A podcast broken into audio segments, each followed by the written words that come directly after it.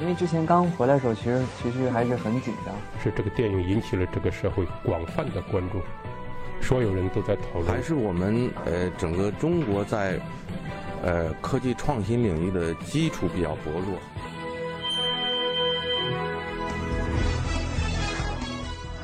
影响有影响力的人，中国新闻周刊。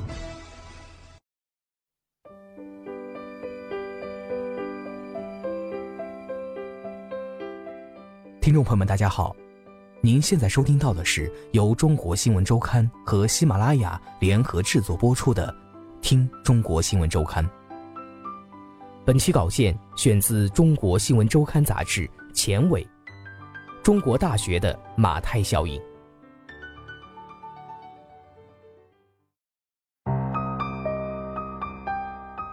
五月七号，著名数学家吴文俊去世。出人意料的是，大师的陨落旋即引发了国内两家交通大学校友的口水战。吴文俊就读于一九四零年代的交通大学，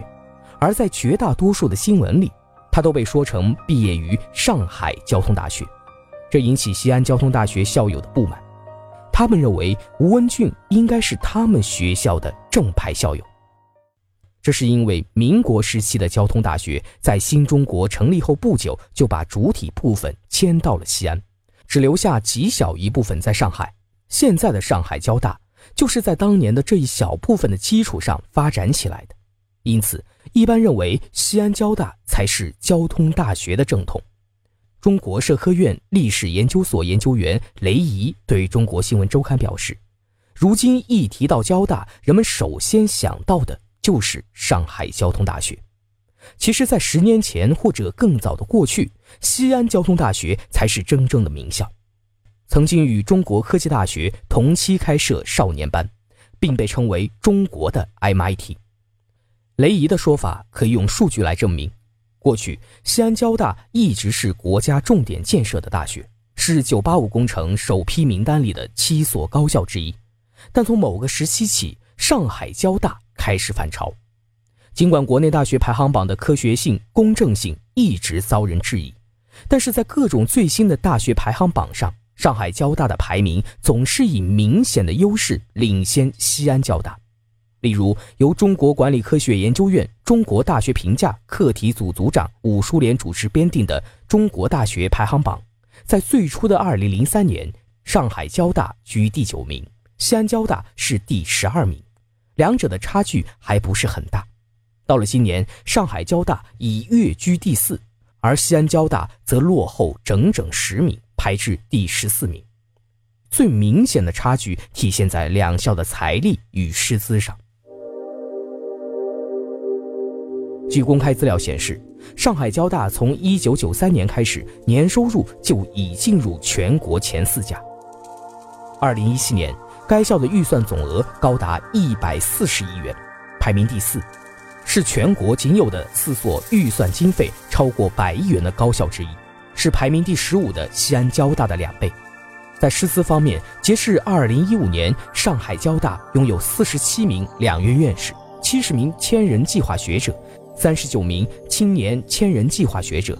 而根据西安交大的官网介绍，该校拥有二十九名两院院士，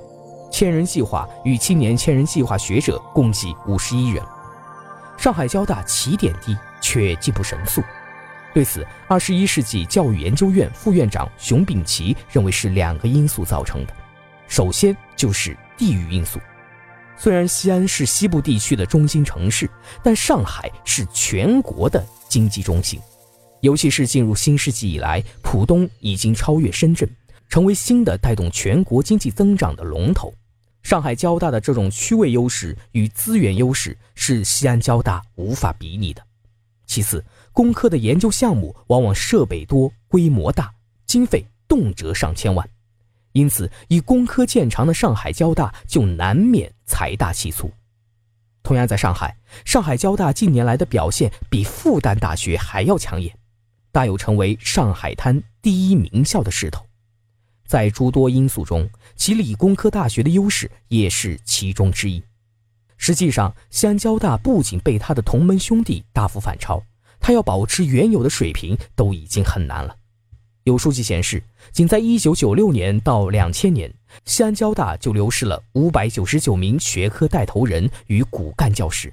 这与兰州大学的境遇非常类似。就像兰大一位校友所说：“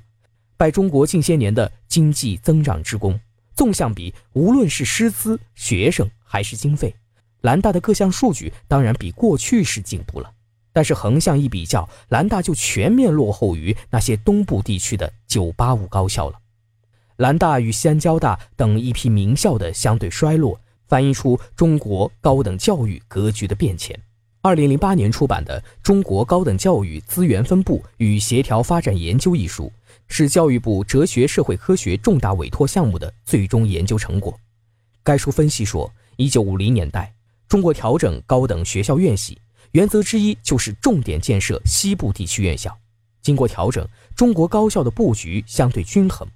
例如，从省级高等学校的绝对差异的变化看，级差明显下降，由1949年的37下降到1953年的26。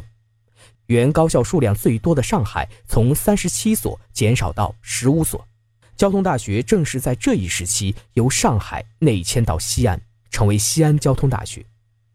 虽然在一九九零年代之前，中央政府也曾多次划定全国重点大学的名单，但大学之间的等级并没有后来发展的那么复杂与森严。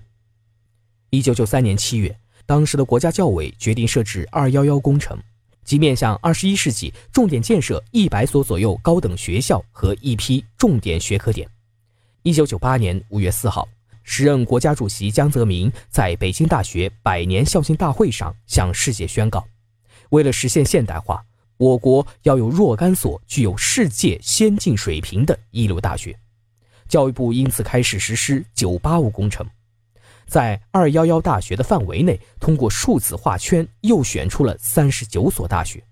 在这些学校中，拨款与定位又分若干层次，例如，第一层次是北大、清华。目标是世界一流大学，一期拨款额度是十八亿。第二层级是国内一流、国际知名高水平大学，这其中仍有差别。其中浙大十四亿，南大、复旦、上海交大、北师大各十二亿，哈尔滨工业大学、北京理工大学十亿，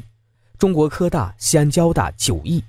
此外，从一九九二年开始，还三次划圈，确定了三十一所副部级大学。及学校的校长与书记都是副部级，由中央直接任命。根据《高教资源分布》一书，代表中国优质高等教育资源的“二幺幺”与“九八五”学校，大多集中在东部地区。一些曾在计划经济时期名震全国的老牌重点大学，尽管后来也入选“二幺幺”和“九八五”，但由于地处中西部地区及东北三省，皆不同程度地出现了人才流失、经费不足。学校学科排名与声誉下降的状况。